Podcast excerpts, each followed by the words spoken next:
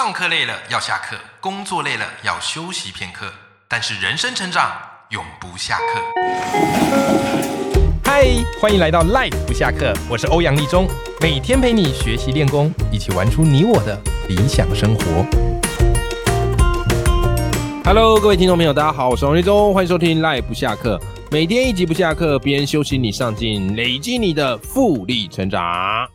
好，各位听众朋友们，哈，这个今天我们来聊一个话题啊，这个话题呢叫做痛点，找出你人生的痛点，或是找出这个世界的痛点，你就可以挖到一个宝藏。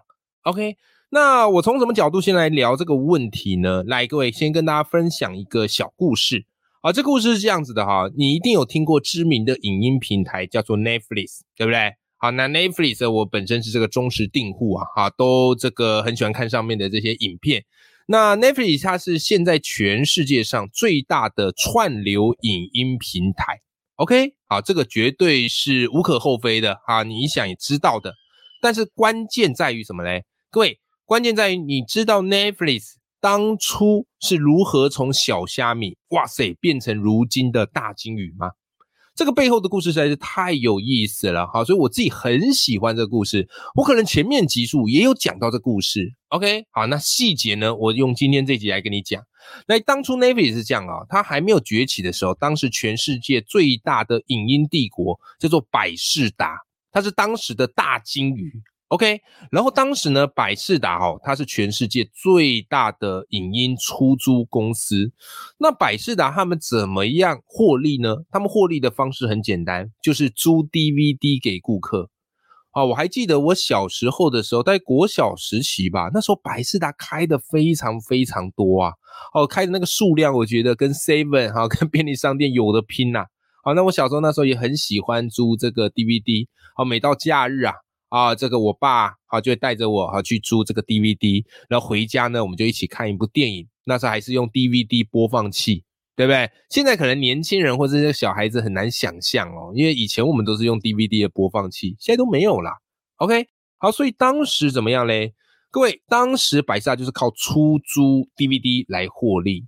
那各位，如果你有出租过 DVD，我不知道你有没有这样的经验哈，因为我。呃，我记得我当时去租，它都会有时间限制嘛。比方说新片就是三天两夜啊，你三天以内一定要看完，然后并且还回去啊，不然就会有罚金。好，那有一些如果是比较旧的片子，自然而然它可以租比较长一点，好，可能是七天六夜之类的。好，所以呢，一旦你只要租超过这个时间，或是忘记还，那你就会需要缴一笔逾期金。所以你知道哈，当时百事达哈这个预期金你觉得没什么，可是它竟然为百事达创下很大的营收。很多人都跟我一样都很容易忘记还啊，或者是看看看看看，然后都一直一直没有去看，然后等到时间快到了，哎呀，再赶快看，但又看不完，所以最后要缴这个罚金。好，所以说白了，其实这个百事达它就是掌握了这个人性的惰性啊啊，顾客心中呢啊过期要缴房金，心中当然很干，对不对？啊，可是重重点是怎么样嘞？好，重点是你还只能心甘情愿的付费，也不能说心甘情愿啦，心不甘情不愿的付费。这个是百事达他们当时的一个商业模式。好，后来当时有一个人哦，好叫做瑞德哈斯丁。那这人呢，他跑去百事达租一部电影，叫做《阿波罗十三号》。啊，《阿波罗十三号》。结果嘞，他跟你我一样，租了之后呢，来不及还片，还没看完嘛，啊，或者是看完刚好当天有事来不及去还片，结果被罚了四十美元。OK，好，那一般人被罚了，可能鼻子摸摸啊就算了。可是这个瑞德哈斯丁哦，他跟我们一般人不一样啊，他不是咒骂几句就算了，他开始去思考一件事，就是百事达这样的一个影片出租的服务，它的痛点是什么？我怎么样去创新优化？然后他就回去去钻研、去思考。结果呢，好不容易他想出一套全新的出租模式。这个出租模式是这样哦，各位赖粉们，我跟你分享，这个出租模式跟百事达不一样的地方在哪里呢？就是它的出租模式改为，只要顾客你每个月付八到十美元，就可以干嘛？就可以影片看到饱。哇！这还不错吧？是不是？好，然后你付八到十美元，你就可以挑你想要看的影片。那这个公司就会寄 DVD 到你家，也没有任何的归还期限，你想看多久就看多久啊。那自然而然就没有所谓的预期的罚金。但是呢，如果你想要看新的片子，你旧的片子看完了，那你必须要先把旧的片子寄回公司，才可以看新的片子，很合理吧？那这样一个全新的商业模式，就完全改变百事达当时的按片计费的方式，而采取的是月租吃到饱的方案。因此呢，你看是不是自然而然就解决了顾客预期罚金的痛点？OK，那后来这个商业模式呢，啊，不断发展，不断发展，不断发展，啊，变成是自创内容啊，然后一样是采取订阅制，然后更多的影片给你看。你看，这间公司就是我们后来所熟悉的 n e v f r i s n e v f r i s 当初动心起念是这样来的啊。那最后的结果不用我多说，你已经完全知道了。二零一零年的时候，百事达宣布破产。啊，因为很多已经没有在租 DVD 了，都是看线上的串流影音，DVD 机也已经成为时代的眼泪了。你知道以前我买这个笔电的时候，我都一定要买有 DVD 的笔电，对，因为我需要用嘛。就你知道吗？后来我再买笔电的时候，已经没有卖那种有附 DVD 机的笔电了。为什么？太笨重了，然后 DVD 也已经被淘汰了，所以后来我还必须自己再去加买一个 DVD 机。但买回来之后，真的能用的机会也非常非常少了。好，所以时代一直在演进。如果你没有找到一个新的痛点，或是没有找到一个新的商业模式，很快就会被远远的抛在后头了。好，所以二零一零年的时候，这个百事达就宣布破产了嘛。那二零一九年的时候，全美国哈只剩下最后一间百事达。那如今呢，各位，百事达已经成为时代的眼泪了。好，已经成为时代眼泪，根本看不到啦。可是你看 Netflix 持续壮大，甚至我之前有一集节目专门在聊 Netflix 的这个帝国。哦，有兴趣的话，你再回去找那一集节目来听吧。好，然后 Netflix 持续壮大之后呢，而且它嗅到网络影音终究会取代 DVD 嘛，所以你看它本来一开始是做那种月租制的 DVD 服务，可是现在呢，变成是线上影音服务，成为新一代影音的霸主啊。OK，这个故事，呃，我鼓励大家一定要把它铭记在心。这个故事影响我非常深。为什么影响我很深呢？因为它让我意识到，没有什么东西是永恒不变的。而且你看哈，一个公司越大，或是看一个规模越大，哦，表面上看起来非常的气派，非常的磅礴，可实际上它是一头怎么样嘞？危险的大象，对不对？当它没有获足这个足够的能量。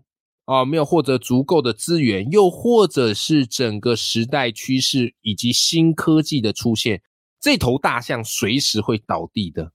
哦，这个是我们必须要谨记在心的。尤其我们又是生在有那个百事达的那个年代，我就是国小看着到处都是百事达，到后来一间一间收掉。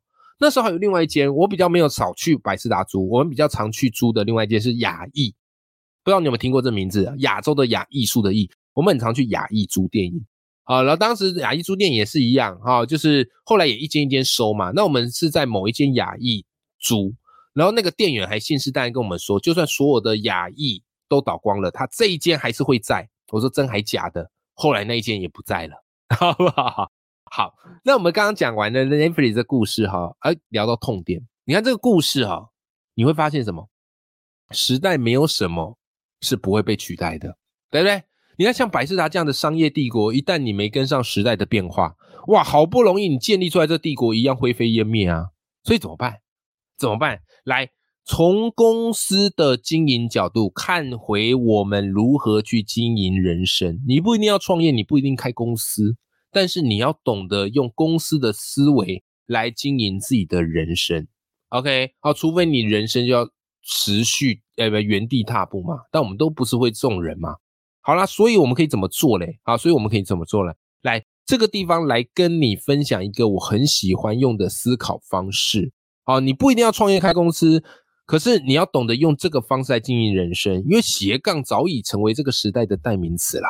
好，所以你可以去思考一下，你还可以运用什么样能力开创副业来创造收入。重点来了，来，我们怎么去找出痛点？一旦你找出痛点，那才是有可能会让你的商业规模扩大的关键。所以这里呢，跟你分享我很爱用的一招啊，叫做什么呢？叫做三元交集法。这个三元交集法最初哈，最初哈，我是跟我的好朋友李洛克学到的。哦那时候跟他学到的，他非常非常的厉害啊！啊，他在我心中啊是这个个人品牌界的传奇人物，好吧？所以如果你对于经营个人品牌有兴趣的话，来，我推荐你一本书，就是由我这个好兄弟李洛克所写的《个人品牌获利》。OK，好，那回到这个三元交集法怎么做呢？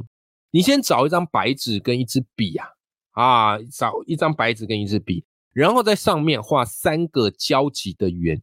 啊画三个交集的圆，画好之后，来，我一步步带你去找出你的优势和市场的缺口。首先，第一个圆叫什么呢？来，第一个圆上面写四个字：你会什么？盘点一下你会什么。所以这个很重要哈，就是你想做任何事之前，你一定要先盘点自己的优势和资源，而不是一窝蜂的去看别人在做什么，这非常危险。如果你是习惯先看别人在做什么，一窝蜂的蹭过去，我跟你讲，失败的几率非常高。所以呢，你这时候可能会有一个问题嘛？诶，那欧阳老师，怎么样叫做优势呢？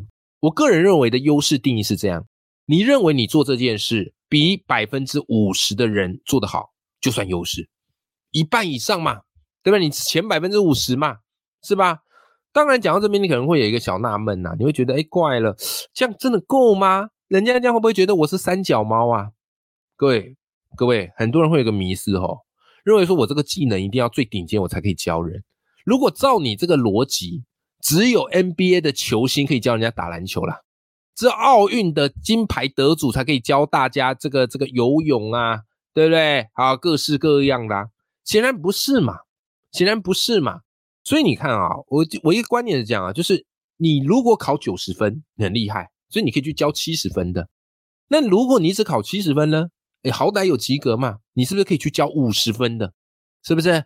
就算你只考五十分啦，连及格都没有，那你是不是可以去教人家三十分的？是不是？好，所以你知道吗？在这个圆圈里面，你先列出任何你有兴趣，你先不要管，你先不要管你是不是顶尖，那个一点都不重要。好，所以我当时怎么做？哈，我就在我这个圆里列几个优势啊。国文教学、写作、演讲、桌游，啊，这是我罗列进去的。这第一个圆，好，再来第二个圆，来，第二个圆叫做他人做不到什么？什么叫他人做不到什么呢？你会，你想想看一件事哦，如果你会，大家也会，那没什么了不起，因为它的不可取代性太低，是吧？所以你看那个工时就知道嘛。诶，为什么你去外面打工，便利商店打工？有没有？它的时薪终点不会很高，因为它的不可取代性很怎么样？很低嘛，对不对？就是很容易被取代嘛。OK，好，所以呢，如果大家觉得这事情是很难，可是你做的很上手，那就代表你掌握了别人不会的关键技巧啊，这个就有商机啊，这个就有商机。OK，好，所以呢，但你可能会问说，哎，那如果我找不出来怎么办呢？很简单呐。你可以去问你的亲人朋友啊，有没有问他们呢？说，哎，你有没有觉得我有没有做过什么事情让你觉得很赞叹？是不是？好，所以比方来讲哈，我当时怎么找我的这个这个他人做不到什么的事？很简单嘛，以我自己来说，很多人都曾经问我啊，说，哎，欧阳，你怎么有办法每天在网络上发文？然后我那时候才惊觉一件事啊，哎，原来这个在大家眼里不容易啊，我自己做习惯了，我不觉得哪里难啊。好，所以我就在圆里面写他人做不到每天发文，我是不是找到这个别人做不到的事情呢？是不是？好，再来第三个圆是什么？第三个圆叫做大家需要什么？大家需要什么？当你盘点完你这些优势以及别人的劣势之后，你可以开始去思考啊，我怎么样用优势去帮助别人的劣势？因此，在这个圆的关键是，你要把你会的技能变成大家需要的产品跟服务。以我自己为例哦，我当时意识到自己有写作的优势啊，是不是？好，可是问题在于什么呢？问题是，如果大家出社会了，对不对？那写作能够帮助他们什么？能够为他的人生起什么样的影响？因此，我后来想到，就是其实蛮多人他是想要经营部落格、粉砖，或者是想要出书、成为作家，可是他们可能不太知道该怎么开始。那我的经验跟方法可以帮助大家去摸索啊，以及减少这个碰壁的时间。所以我后来在第三个圆我就写什么？大家需要在网络上产出文章，让自己被看见，有没有？你看。当这三个圆成立之后，因此你会找到这三个圆中间的这个交集，这个交集我把它称之为叫做痛点商机。你如果能够解决别人的痛点，那么自然而然它就会产生商机。所以这就是后来为什么我开设报文写作课的原因，对不对啊？所以一开始先开了实体课，北中南开了十几场，后来因为这个疫情嘛。对不对？然后实体课当时就比较没办法开，所以转而开成线上课。那这个也成为我的一个招牌课程之一，好吧？好，那今天这一集呢，最主要跟大家分享的是如何从痛点去挖掘出背后的宝藏。只要你能够找到它，哇，你就可以怎么样嘞？给别人带来帮助，并且去创造自己的影响力跟获利。希望今天的这一集节目内容对大家有些帮助。当然，如果你想要看更详细的，来跟你分享一下哈。最近我出了一本新书啦，那严格上来讲，它其实算是改版增量书啊。这本书叫做《人生有限，你要玩出无限》，好，改版最新版。这本书是我三年前的书了。OK，那三年之后呢？哎，编辑就邀请我说，可不可以做一些改版？我说好，没问题。所以又多收录了六篇新文章在里头。非常非常的好看。那今天跟你分享的内容呢，就是这本书新收录的其中一篇，好吧？好，所以如果你有兴趣的话，我也会把这本书的书籍链接放在节目的资讯栏啊。再拜托大家一起来支持我的这本改版新作啦。好啦，我们今天这集节目内容就聊到这边，那么我们下集节目见，拜拜。